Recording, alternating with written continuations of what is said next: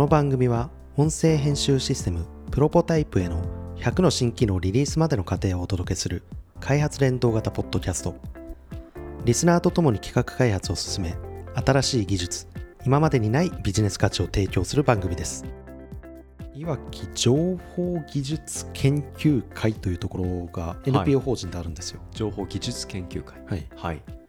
でそれが毎月勉強会みたいのを開催していて、はいですごいなと思ったんですけど2014年ぐらいからはい。2019年12月で86回目を迎えたんですけどはそこに呼ばれて講演をしてきてあはいはいはい。でその講演内容とかも面白かったんですけど与えられたテーマがはい。すごい面白くて今年いろいろあったけど浅井さんの話を聞いたら来年も頑張ろうという気になれる話 をお願いしますって言われて。情報技術的な話なんでしたっけそれ。全然書けないんですよね。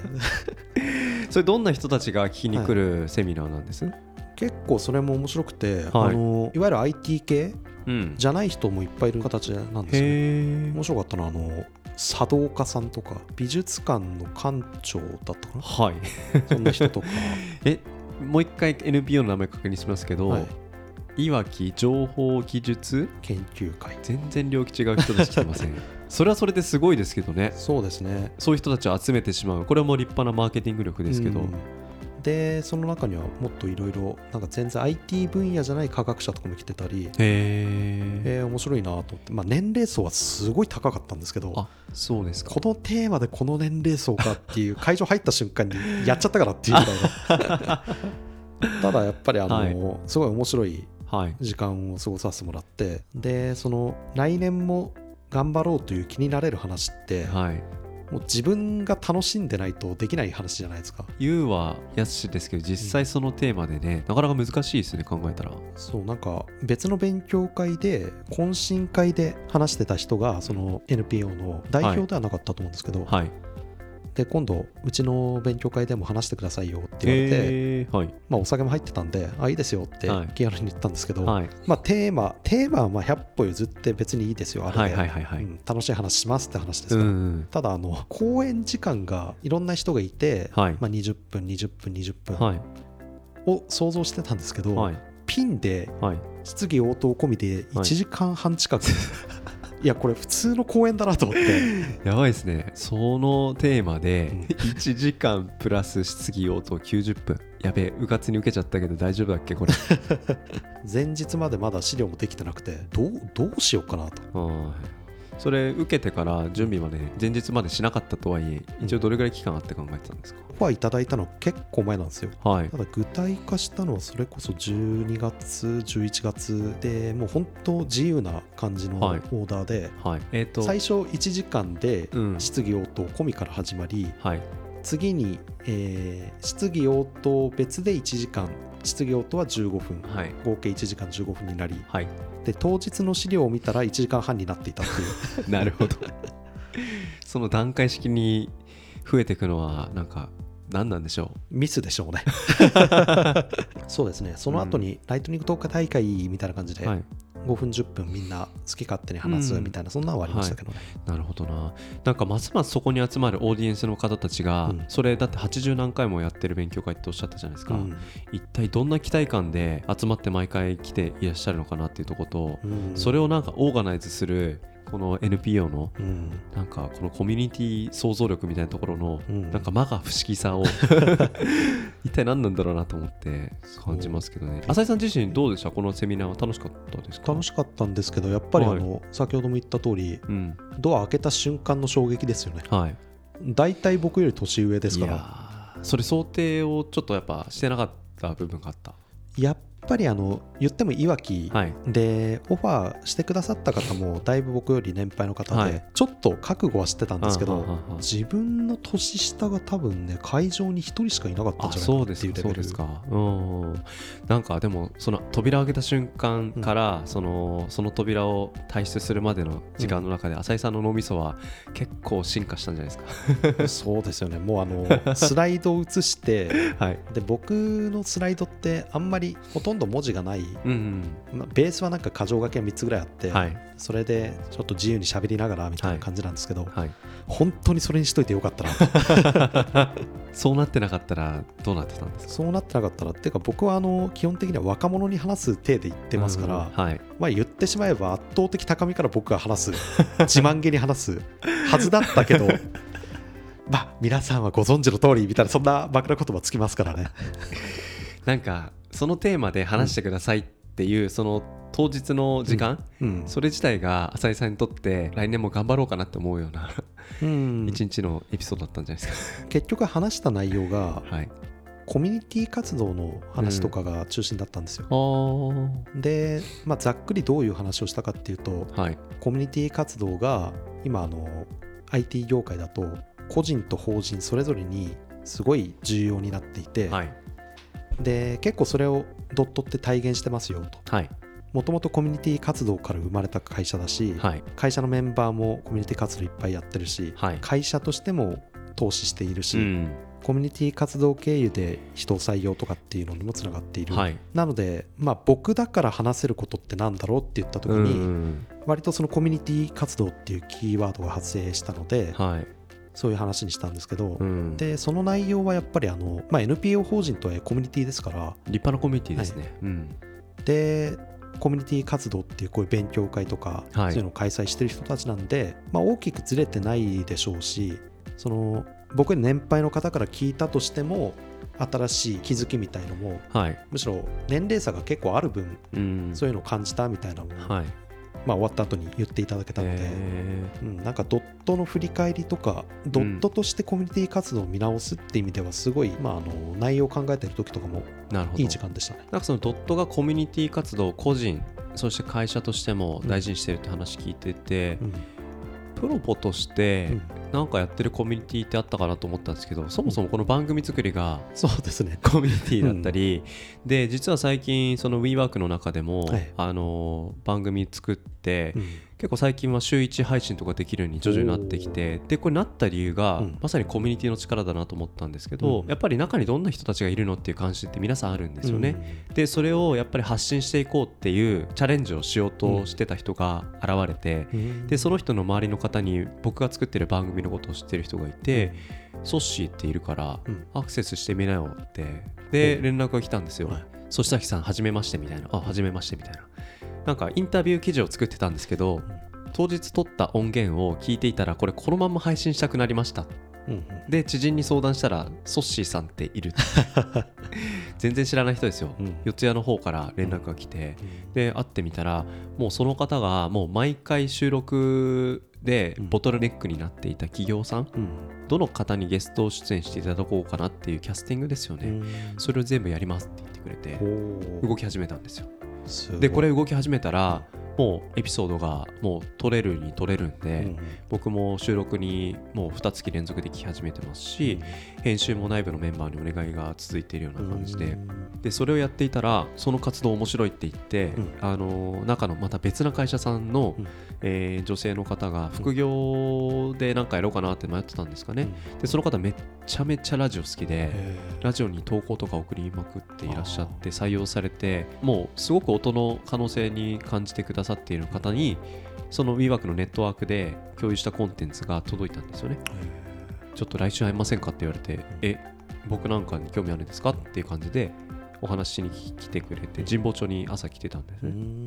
分かんないですけど彼女今副業を探されて結構コミュニケーション能力も高いし彼女もイベンターとして100人規模のイベントをちょこちょこ開催してたりするので引っ張りだこなんですけど、希望としては、プロポで何か関われたら嬉しいですっていうふうに言ってくださっていて嬉しいなと思って。特定のジャンルがベースにあって、はい。それに人が集まっていくっていう、はい。日本人に向いてるなと思うんですよね僕。コミュニティ活動っていうのは、はい。IT 業界の勉強会だけではい。あの IT 業界って勉強会カレンダーみたいなはい。応募サイトあるんですけどそれでー。47都道府県の日本でうん同じ日に147件の勉強が開催されてるはいこれすごいじゃないですか。すごいですね。まあ、日本全体で勉強会活発だよねって言ってしまってもまはい。あ問題ないでしょうって。はい。それってなんでかなっていうのをこれスライド実はあのいわきで話した時にもはい。その話少しだけしたんですけど、はい。日本人ってあの聖徳太子の17条の憲法とかにはい。和をもって尊しとなすっていうような言葉があるぐらいはい。和をすごい大切にする。そうですねで争わないようにしなさいねっていう、はい。であのサッカーとか日本のチームとか野球とかもはい。チームプレーが素晴らしいですねみたいなはい。評価はあると思うんですけど、はい。それもまずそこから来ていてうん。でそれをコミュニティ活動に置き換えて考えてみると昔から日本っていうのは、はい。特定の何かに、えーテーマを持って集まって、うん。その中で和を重視しながらやるのが得意だよね。とはい。なんですけど一方で、はい次の問題がはい。別の収録でも話しましたね、多様性、多様性。うん日本が得意なチームプレーっていうのは何かって考えた時に、うんはい。和なんですよ。だからどういうことかというと日本って、あはい。の均質性って言えばいいのかな？はい。均質性が高いチーム運営っていうのはすごい得意なんですけど、はい。そこになんか目立った個人が出るとか、うん。ちょっと違和感のあるものを飲み込むっていうのはすごい下手くそで、うん出る杭は打たれる、はい。よくありますねっていうことはうん。もう何かあの飛び抜けたのは生まれにくい、はい。それがコミュニティのなんて言うんでしょうね、あのうん。日本人ならではの課題としてあるんですけど、うんうんうん。IT 業界のコミュニティ活動ってそこが課題解決ができてきていてそこっていうのはうん。繰り返しますと出る杭は打たれてたところが打たれなくなってるようなコミュニティデザイン。そうですね。ちょっと話を戻すと,、はい。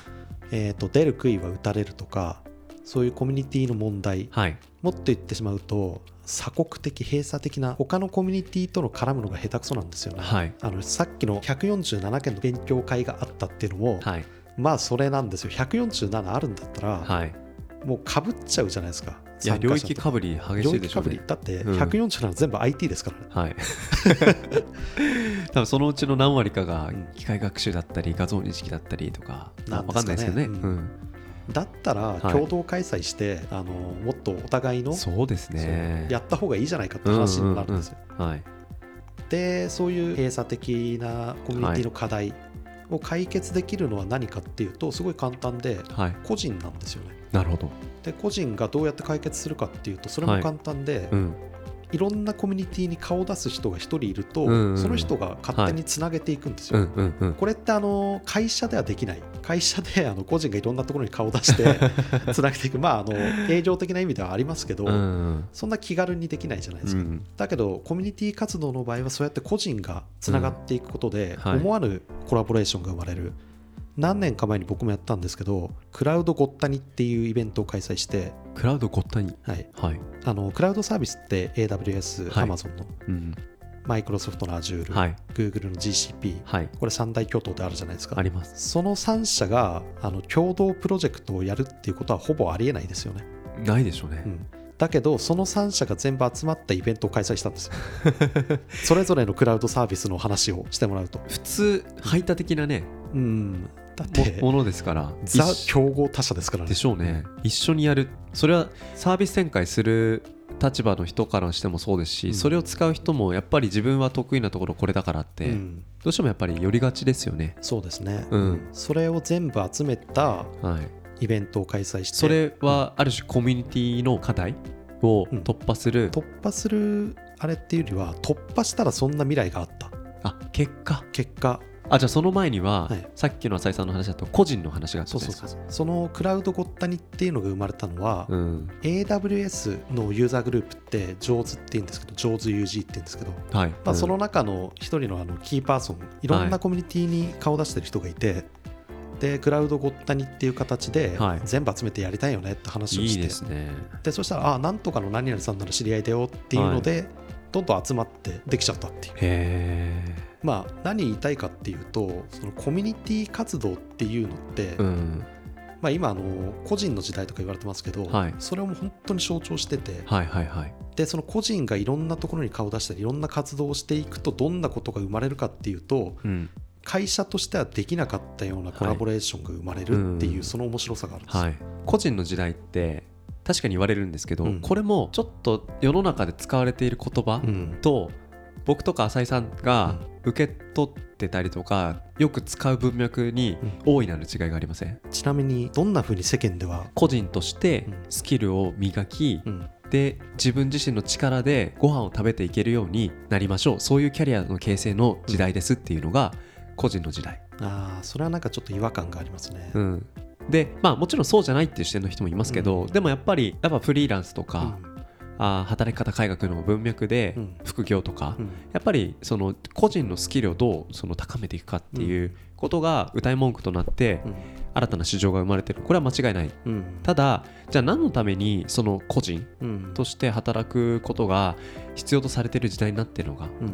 それをもうちょっと組織的な文脈の中で捉えるっていうことも一方で大事だと思っていて、結局組織投資の関わりだと生まれづらいん。その関わり方うん。を個人が突破することの結果組織同士がより発展していく新しいイノベーションが起きていく、うん。時代に対して新しい関わり方をしていくその突破口を導くのは坂本龍馬的なうん。人材なわけじゃないですか。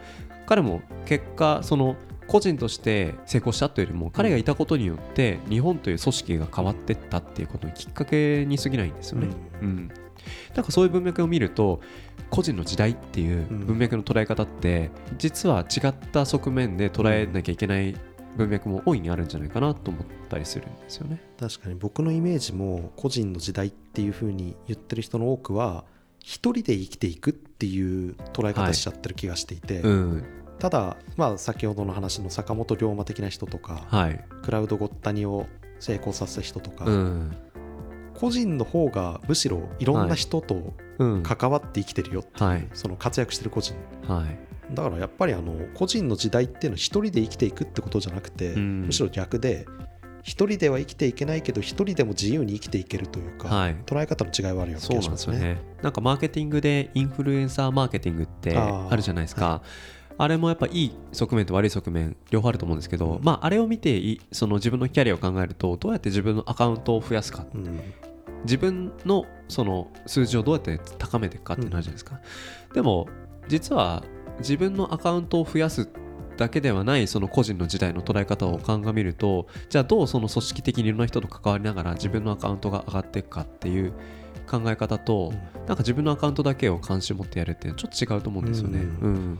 言葉って本当難しいのはそこですよね。ねそうですよね。うん。名前がついちゃうっていうのは本当怖いことだなと思います。はい。まあでもそのコミュニティの力っていうのはうん。やっぱりあのいろんな捉え方議論はねありますけども、そのさっき浅井さんが聖徳太子の話もしましたけど、はい。聖徳太子10人とうん。同時に話せたみたいな話聞いたことありません、はい。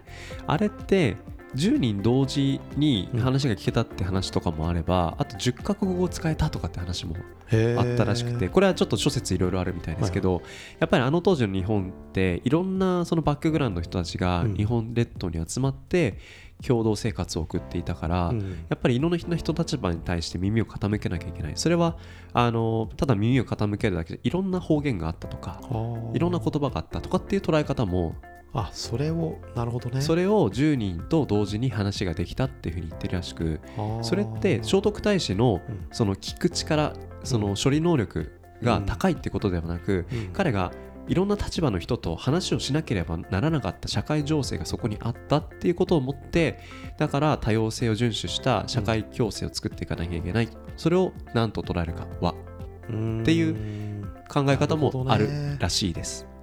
普通にね考えたらあのすげえ耳してんなぐらいの、ね、そうそうそうそうそう、なのでなんかその和ってことのなんか奥深さっていろいろあるしあの当時の和がうん。実は僕らが持ってる和ともちょっと違ってるのかもなっていうところを思いながらそれをコミュニティの話につなげるってなかなか面白い視点ですね。っていうふうにちょっと楽しいテーマで話できたかなと思います。